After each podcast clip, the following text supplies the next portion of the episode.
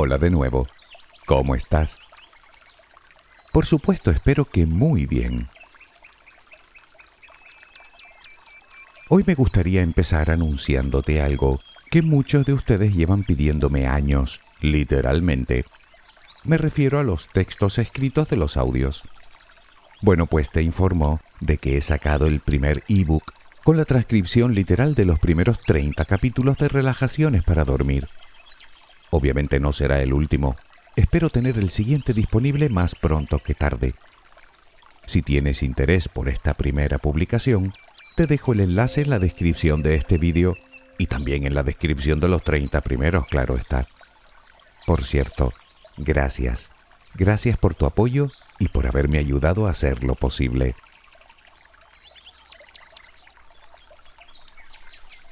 Bueno, dicho esto, el tema de hoy creo que te resultará muy familiar. Casi me atrevo a decir que verás tu propio reflejo en él. Desde luego, a muchos de nosotros se nos hace un buen lío en la cabeza a la hora de saber si actuamos por amor propio o por egoísmo. Habrán habido veces que te hayan acusado de ser egoísta simplemente por quererte como es debido, mientras que otras, cuando has demostrado, digamos, demasiada generosidad, probablemente te habrán sugerido ser precisamente un poquito más egoísta de lo que eres. La pregunta es, ¿dónde está el límite? La respuesta es simple, en el amor. Siempre te invito a que te quieras como es debido, y puede que pienses que lo que te pido es que seas egoísta, ni remotamente, aunque tal vez aún así creas que no dista mucho una cosa de la otra. Pues hoy creo poder demostrarte que no es así, y podemos empezar con una pequeña y simple reflexión.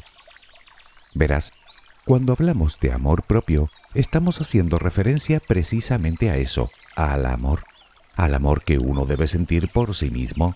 Y el amor es amor. Y desde luego tiene muchas cosas, pero casualmente egoísmo no es una de ellas. Piénsalo un momento. ¿Te siguen pareciendo tan similares?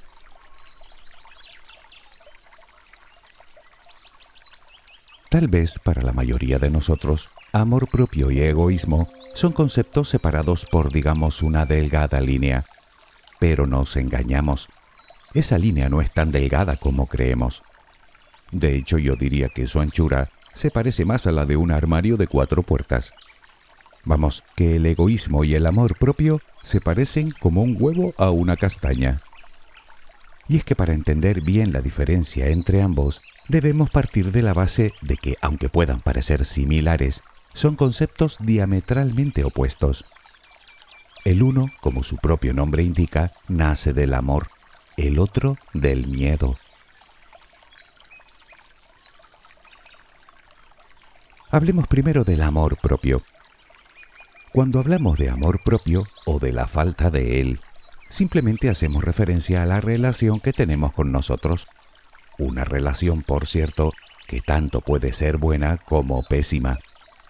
Pues bien, el amor propio, como toda buena y sana relación, implica aceptación, respeto, cuidado, valoración y consideración para con nosotros mismos. Si lo piensas es más o menos lo mismo que haríamos por un ser amado. El amor propio es exactamente eso, quererse a uno mismo sin necesidad de la aprobación de nadie, sin importar el entorno ni las opiniones ajenas, abrazando lo que somos, con nuestras virtudes y nuestros defectos, con nuestro aspecto físico, con nuestro carácter, nuestra personalidad, nuestros comportamientos, con nuestros sentimientos y emociones. Si nos amamos, querremos ser mejores, así que intentaremos mejorar nuestros puntos débiles, pero también sabremos valorar nuestras fortalezas, lo cual es igual de importante. Si nos amamos, seremos capaces de perdonarnos, de sentir empatía y lo más importante, de amar a los demás. Hablamos de algo que se considera fundamental para la base de nuestra estabilidad emocional, nada menos. Las personas que se aman suelen ser amables, generosas, amigables, respetuosas e independientes. Son personas que se cuidan tanto desde el punto de vista físico como desde el emocional. Se caracterizan por preocuparse por su crecimiento personal e intelectual y procuran dar lo mejor de sí mismas en todo momento. Yo no he visto el egoísmo por ninguna parte. ¿Y tú? Creo que estamos de acuerdo en que para hacer cualquiera de esas cosas no necesitamos ni de lejos dañar a nadie, de ninguna forma. Yo diría que más bien es lo contrario.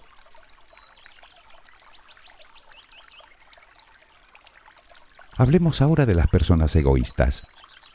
A mí me gusta mucho esa frase, ignoro su autoría, que dice así, ser bueno no es ser tonto, ser bueno es una cualidad que los tontos no entienden. Bien, a mí se me ha ocurrido cambiar bueno por amor propio y tonto por egoísta. Quedaría algo así. Tener amor propio no es ser egoísta. Tener amor propio es una cualidad que los egoístas no entienden. A mí me cuadra bastante, a ti no. Puede que hayas estado viviendo con una persona egoísta y que te haya manipulado para hacerte creer que la persona egoísta eras tú. Bueno, es bastante típico. Las personas egoístas, sea por el motivo que fuere, tienden a seguir una serie de patrones. Y ese es uno de ellos, la manipulación.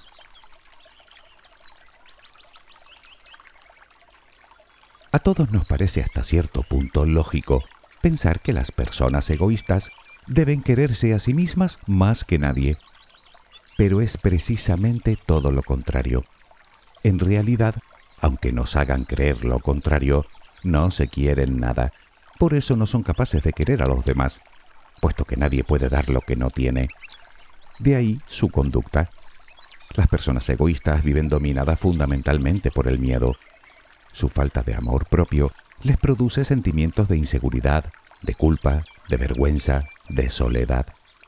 A menudo son envidiosas, celosas, irascibles, posesivas, despreciativas, como dijimos manipuladoras y en algunos casos bastante crueles. Anteponen sus intereses propios a los ajenos. Y no es que eso sea malo per se. Lo malo es que lo hacen acarreando perjuicios a otras personas, sino directamente dañándolas de alguna forma.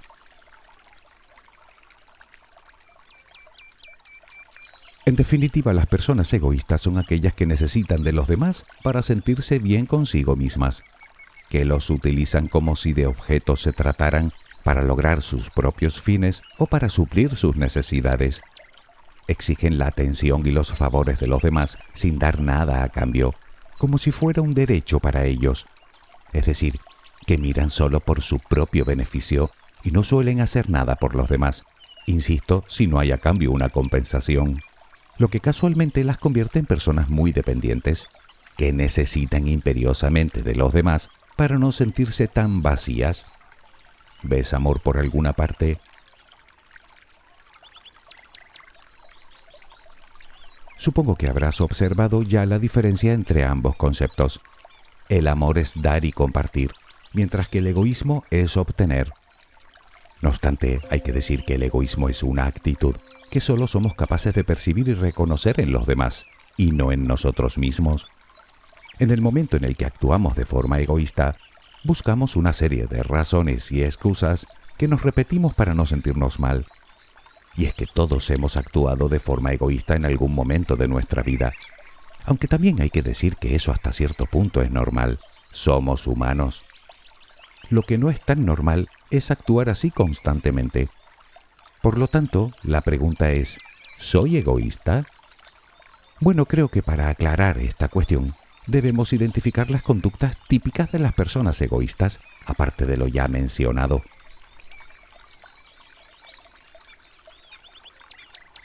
Se caracterizan por intentar sacar un beneficio de cualquier situación, incluidas las cotidianas. Ya sabes, no pagar cuando van de cena con amigos o dejar su vehículo bien estacionado mientras buscan que sea otra persona quien los lleve. Son personas que no suelen tener detalles con nadie si no hay una contraprestación de por medio. Digamos que ven la vida desde el prisma económico, de tal manera que no dan si no esperan recibir. Son personas a las cuales les resulta especialmente difícil compartir e incluso prestar cualquier cosa. Insisto, si no esperan recibir nada por ello.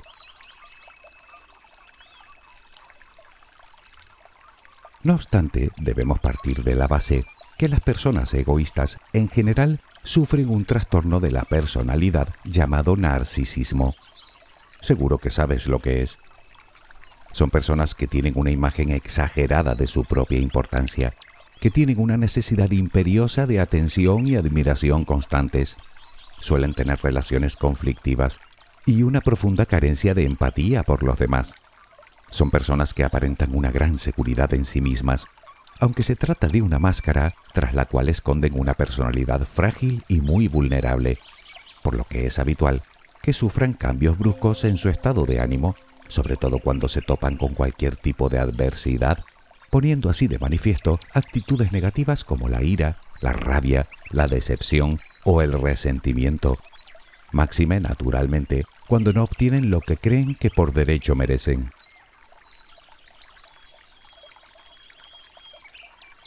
Para verlo aún más claro, comparemos a una persona que siente un sano amor propio con una persona egoísta. Quien se ama establece relaciones con los demás basadas en el respeto y la consideración, mientras que la persona egoísta establece los lazos desde la necesidad y el interés. Las personas que se aman sienten empatía por los demás, lo que las hace generosas y dispuestas a ayudar, mientras que las personas egoístas no son capaces de percibir el dolor o el sufrimiento en los demás, y si lo detectan, no le dan la importancia que merece. La persona que se ama comparte, mientras que la egoísta no, pues todo lo que entrega le resulta una pérdida inaceptable. Quien se ama no necesita ser aceptado ni aprobado por los demás, ni llamar la atención, ni esperar a que alguien reconozca sus logros. La persona egoísta es precisamente todo lo contrario. Consideran que son o deben ser el centro de atención y además se creen con el derecho a exigir cualquier tipo de beneficio. Quien tiene verdadero amor propio busca su propio bienestar desde la aceptación y la experiencia, mientras que la persona egoísta necesita de los demás para obtener el suyo, y además a cualquier precio. Son lo que se consideran auténticas personas tóxicas.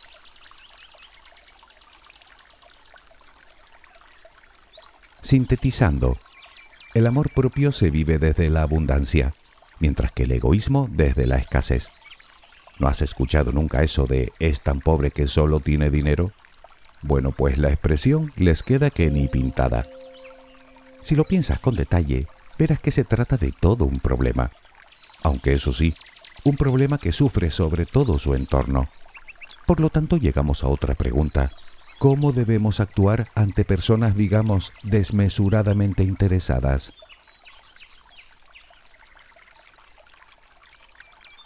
Tratándose de un trastorno, lo idóneo es intentar hacer ver a esa persona que necesita de un o una especialista que le ayude a tratarlo, que le haga ver lo dañino de su conducta, de su toxicidad, y de paso que le haga entender que su actitud va en detrimento no solo de los demás, sino de sí misma o sí mismo. Que le recuerde que sus actos siempre tienen consecuencias, por lo general muy negativas, en definitiva, que les haga tomar conciencia de que tienen un problema. Aunque también es cierto que si vamos a esperar a que un egoísta caiga en la cuenta de su propio egoísmo, la espera puede ser eterna. Sin embargo, ese mismo especialista puede darnos algunas pautas de conducta a nosotros para poder lidiar de forma efectiva contra el abuso y la manipulación que entraña la conducta egoísta. Es decir, que tal vez no puedas hacer nada por esa persona, pero sí que lo puedes hacer por ti.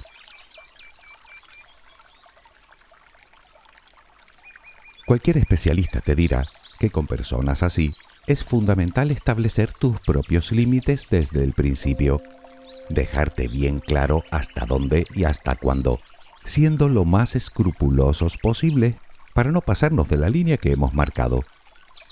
Y obviamente, si esa persona no es capaz de respetar esos límites, si no es capaz de tener en cuenta nuestra voluntad, nuestras creencias, nuestros gustos o nuestras necesidades, lo más razonable es invitarla amablemente a que abandone nuestra vida.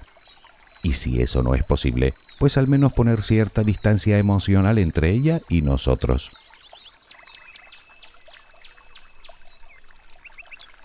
Muchas veces te digo que dar, compartir y ayudar a los demás nos hace felices a los humanos. Somos así. Es algo que sienta muy bien a nuestro estado emocional. Por eso te invito a que actúes generosamente siempre que puedas. Ahora bien, los extremos nunca fueron buenos consejeros. Quiero decir que un exceso de altruismo tampoco es precisamente saludable. O dicho con otras palabras, el exceso de altruismo es tan perjudicial como el exceso de egoísmo. Como decía el maestro Mario Moreno, nuestra primera obligación en esta vida es ser felices, la segunda, hacer felices a los demás.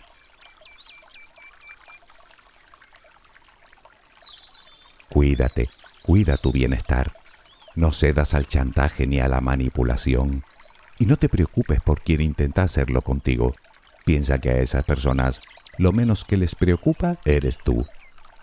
Respétate y aprende a decir no. Ten en cuenta que manifestar nuestros deseos o necesidades no es ser egoísta, si lo hacemos desde la empatía y el respeto. Como te suelo decir, trátate como te gustaría que los demás te trataran. Con ello mejorarás tu autoestima lo que a su vez redundará en tu autoconfianza y en la seguridad que depositas en ti. Son armas muy eficaces para lidiar con personas excesivamente egoístas. Y como última recomendación, no te lo tomes por lo personal. Quiero decir que una persona egoísta lo será contigo y con todas sus relaciones. Bueno, allá ella. Es muy probable que tú no puedas cambiarla, aunque por otro lado tampoco es tu responsabilidad pues insisto que tu principal responsabilidad eres tú, pero sí que puedes de alguna manera aprender a no ceder ante ese tipo de conductas.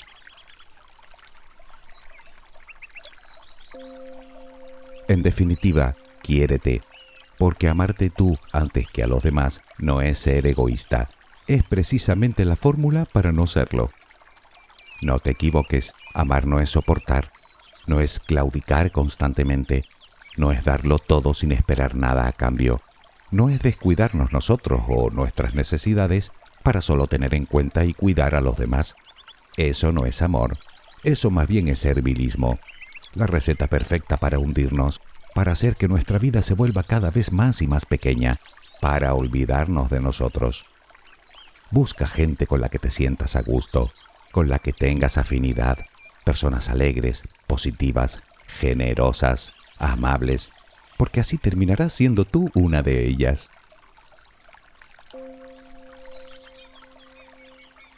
Está claro que amar a los demás exige algo de paciencia, pero de ahí a soportarlo todo por amor va un trecho importante. La felicidad se comparte, no se regala. Y acuérdate de ese viejo dicho que dice más vale solo que mal acompañado. Además, negarse a caer en esa trampa no es egoísmo, es precisamente amor propio. Recuerda siempre que en cualquier buena relación todos ganan. Si no es así, algo falla.